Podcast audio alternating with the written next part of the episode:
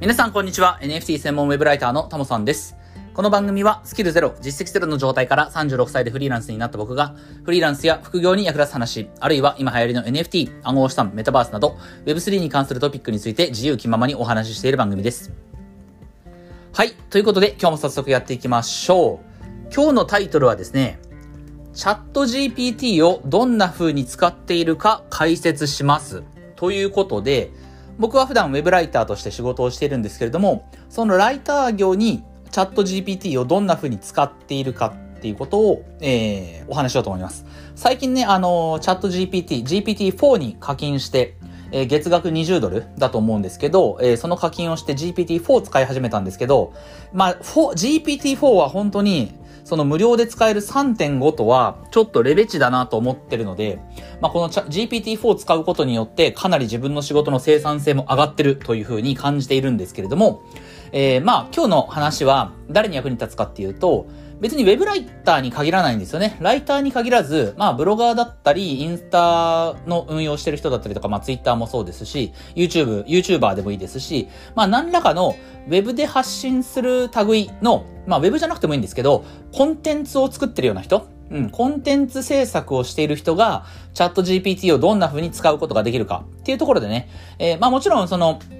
他にね、あのチャット GPT をかなり研究されてる方の、えー、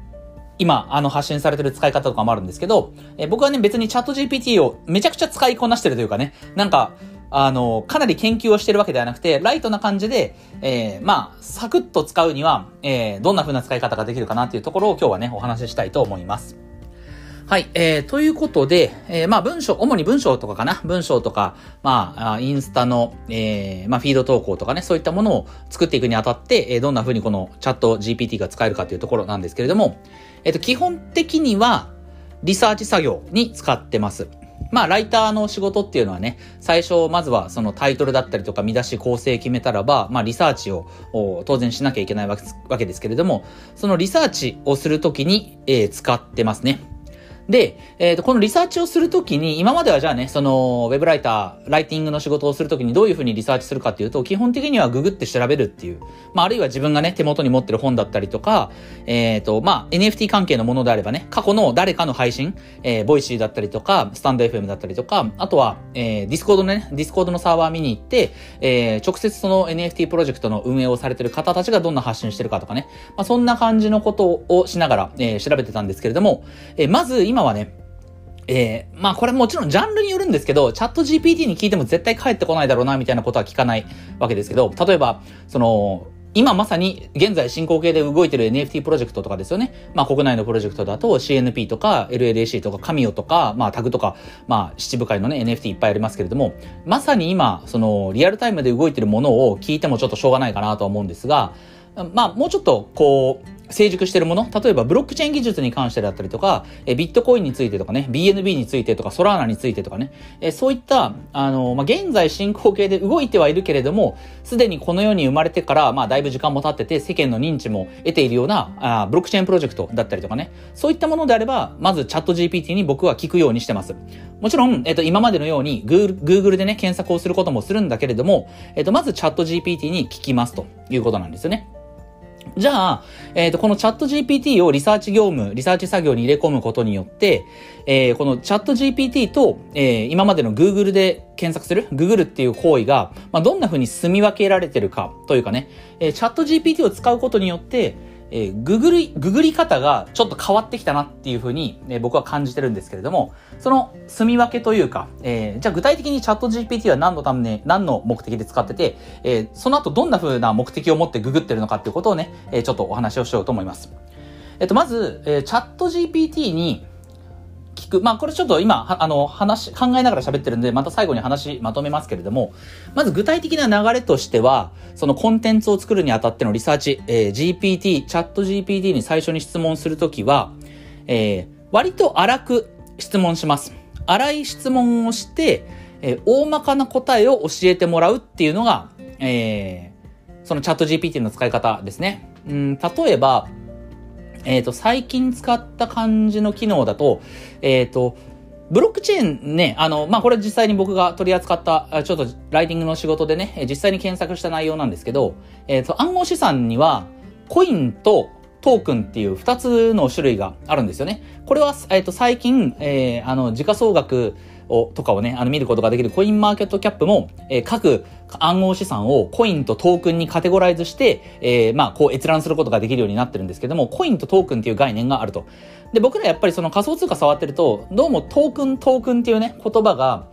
こう耳に入ってきて、まあ何でもかんでも仮想通貨ってトークンかなみたいな風に思うこともあると思うんですけど、実は、えっと、これ厳密にコインとトークンっていうのが、えー、異なる定義として存在してるんですよね。で、わかりやすく言うと、えー、コインっていうのは、そのブロックチェーン自体の、えー、独自の、えー、コインですと。例えば、えー、ビットコインにおける BTC だったりと、まあビットコインだったりとか、イーサリアムとかね、あとはリップルとか、まあ XRP か、えー、そういったものが、えー、コインですと。じゃあトークンっていうのは何かっていうと、えー、まあちょっと今話がそれてきてますけれども、トークンっていうのは何かっていうと、例えば USDT とか USDC みたいなものですよね。えー、USDT とか USDC っていうのは、あれは、えっ、ー、と、イーサリアムの、え、ERC20、ERC20 っていう規格を使って、要はイーサリアムの、えー、そのブロックチェーンをですね、ある意味曲がりして、イーサリアムの規格を曲がりして、イーサリアム上で発行してる、えー、暗号資産ということになるんですよね。自分たちの独自のブロックチェーンで、その上で流通させてる、えー、コインではなくて、他のブロックチェーンの機能を使わせてもらって、えー、発行してる、曲がりしてる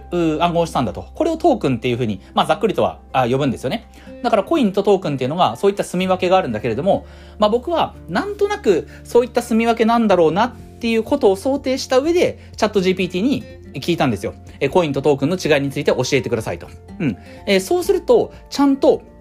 ある程度の答えを GPT-4 は答えてくれるんですよね。あの GPT3.5 だとちょっと曖昧だなっていうところがあったんですけども、えー、GPT-4 だと結構正確に答えてくれると。えー、つまりここまでを整理すると、えー、リサーチ業務ににあたってチャット GPT どういうふうに使ってるかっていうと、割とざっくりとした質問を荒く投げかけると。荒い質問を投げかけて、それについてある程度、え正確な、まあ、とは言っても大まかなものなんですけど、まあ、ある程度大まかに、でも多少正確な答えをチャット GPT に教えてもらうという流れですよね。で、えっと、この後に、えー、Google 検索をするんですよ。今まではリサーチ業務をしようと思ったら、自分で、その、ググるときにですね、まあ、こんなキーワードでこんな風に検索したら答え出てくるかなっていう推測を立てて、ググるっていう行為を一番最初にする、した、してたわけなんですけれども、今は、えまず最初に、Google 検索する前に、チャット GPT にざっくりとした質問を投げかけると。そして、そのチャット GPT にもらった答えをもとに、より Google 検索をしたときに最短で答えにたどり着けるようなまあ、キーワードを入れて検索をするということなんですね。自分の力で最初からググろうとすると、その、割とその自分が欲しい答えの、が掲載されてるウェブサイトにたどり着くまでに結構時間がかかったりすると。ところが、チャット GPT に、あらかた、あなたの知りたいことってこうですよねっていう答えを教えてもらえるので、その答えをもとに、よりその自分の答えに、知りたい答えに最短でたどり着けそうな、あの、Google 検索の質問のね、仕方、要は Google で検索するときのキーワードとかを、よりこう精度高めに入れることによって、えー、最短で、えー、Google 検索したときにも答えにたどり着けるような、えー、質問を入れることができるということなんですよね。ここまで整理すると、えー、もう一回整理するとね、ざっくりとした質問を GPT、チャット GPT に投げかける、えー、その答えで、えー、その答えをもとに、えー、Google 検索をするということになります。で、この方法でやると、まあ今言いましたけれども、あの、かなり荒い質問をチャット GPT になまず投げかけるわけですけど、これすごい時間がそんなにかかるわけじゃないんですよね。あのー、そうだな、制度的に言うと、なんか70%ぐらいは方向性が合ってるような質問を投げかけさえすれば、まあ残り30%のうち20%分ぐらいをチャット GPT がこう埋めてくれるわけですよ。自分はなんとなく70%ぐらいの理解しかしてない状況で質問をまずチャット GPT に投げかけると、えー、20%ほど穴埋めをしてくれると。で、その20%穴埋めされた90%ぐらいの、自分の前提を持って Google 検索をかければ、まあ100%欲しい答えにたどり着くみたいなイメージですかね。はい。で、このやり方の中で、まあ、さい、あの、今日の話の最後に、あの、お伝えしたいのは、えっと、このやり方の中で、じゃあ、僕ら人間、その AI を使いこなすべき側の人間にとって求められるものは何かっていうと、まあ、今ちょっと言ったんですけれども、70%くらいは方向性が合っている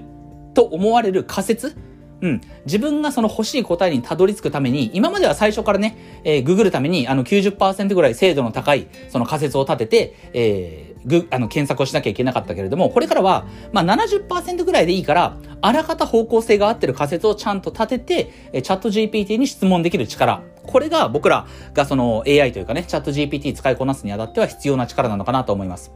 まあこれはね、今までのその Google 検索をするときに比べたら、なんかチャット GPT に荒く質問をね、投げれば答えてくれるので、なんか楽になったように思えるかもしれないですけど、これ伝えたいことは何かっていうと、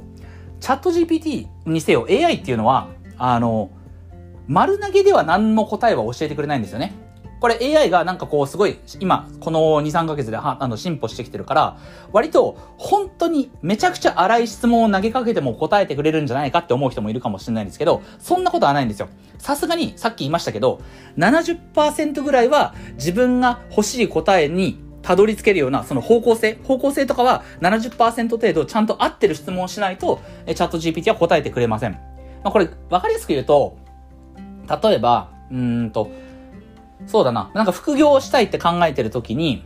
えっ、ー、と、タモさん、あの、副業をちょっとこれから始めたいんですけれども、どんな副業したらいいですかっていう質問。これは、やっぱ投げかけても、僕答えようがないんですよ。わかりますかね？副業したいんだけれども、どんな副業したらいいですかっていう。これは、えー、さっきの、えー、チャット GPT への質問の投げかけで言うと、なんか方向性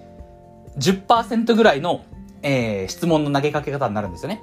なので、ここで、そのさっき言った70%、70%ぐらいは、えー、方向性とかが合ってる。ちゃんとチャット GPT から答えを引き出すための70%の水準の質問っていうのはどんな感じかっていうと、えー、タモさん、これから僕副業したいんですけれども、基本的に人とあんまりコミュニケーション取る仕事は嫌だなと思ってるんですよね。かつ、えー、ウェブで、ネインターネットで完結する仕事にしたいんですけれども、で、えー、しばらくの間は、なんか、不労所得とか憧れるけど、最初は自分でちゃんと手を動かして働くことも、あの、やぶさかではないです。これぐらいのことを伝えてもらったら僕は、あ、じゃあ、こんな感じの副業がいいんじゃないかなとか、こんな感じの仕事から、えー、始めるために、こんな準備をしていったらいいんじゃないかなっていうふうに、まあ、答えてあげることができますよね。うん、これで多分皆さんも大体想像つくと思うんですけど、うん。ところが、副業したいんですっていう質問されると、いや、そうは言っても、あなた、どんなこと、どんな方向性でやりたいのっていうふうに、こっちから聞き直さなきゃいけないと。うん。まあ、こんなイメージなんですよね。なので、あの、AI がいくら進歩したって、なんかそこに、とりあえず質問を丸投げすれば何でも答えてくれるわけではないので、ちゃんと自分の、えー、欲しいゴールにたどり着けるような質問を投げかける。その精度は、今までは、ググるときには90%ぐらいの精度が必要だったかもしれないけど、今は70%ぐらいの精度でいいから、まあざっくりとチャット GPT に質問すれば、あの答えてくれて、で、その答えをもとに、えー、ググれば、その、結果的にトータルのね、リサーチにかかる時間はかなり短縮できると、えー、僕は、あのー、最近思ってるので、ぜひね、あの、コンテンツ制作、文章だったり、まあ、画像だったりね、いろんなコンテンツを作られてる方で、まあ、いまいちこの AI の使い方、チャット GPT どんな風に使いこなしていけばいけばいいかわかんないなっていう人は、まあ、今日の話をね、参考に使ってみて、使ってみてもらえたらいいんじゃないかなっていう風に思います。はい。で、ちなみに、あの、最後ですけど、あの、本当に無料で使える GPT3.5 よりも、あの、GPT4 の方が圧倒的に精度がいいので、これはね、もう、月額20ドル ?2600 円ぐらいかな？今だと。いや、これはね、はっきり言って絶対課金した方がいいと思いますから、えー、そこはね、まあもちろん個人の判断ですけれども、ぜひね、あの GPT-4 の精度を一度試してみてもらった方がいいんじゃないかなっていうふうに思います。はい、えー、ということで今日はこんなところでね、終わりたいかなと思います。音声以外にも Twitter やノートでも役に立つ情報を発信してますので、ぜひフォローよろしくお願いします。ではまた次回の放送でお会いしましょう。タモでした。